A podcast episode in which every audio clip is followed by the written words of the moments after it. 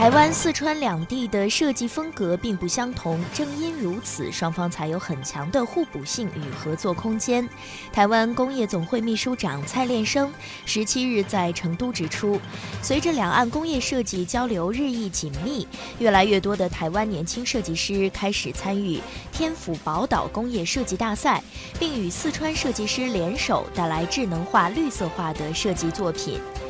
本届工业设计大赛由主赛、工业 APP 分赛、未来之星分赛、宜宾主产品分赛、工艺美术分赛等组成。参赛作品涵盖轨道、新能源汽车、飞行器、节能环保装备等类别。经过评审，大赛共决出一件特等奖、十一件金奖作品、十六件银奖作品以及三十三件铜奖作品。浙江大学研究生陈新敏的作品 T-Boat 获得了本届设计大赛金奖。这件设计作品将梯子和船结合，方便人们在洪灾来临时逃生。陈新敏介绍，因为他本科的设计指导老师曾在台湾学习过，所以这件设计作品也融入了一些台湾风格。随着两岸文化交流的深入，他十分期待未来能去台湾交流学习。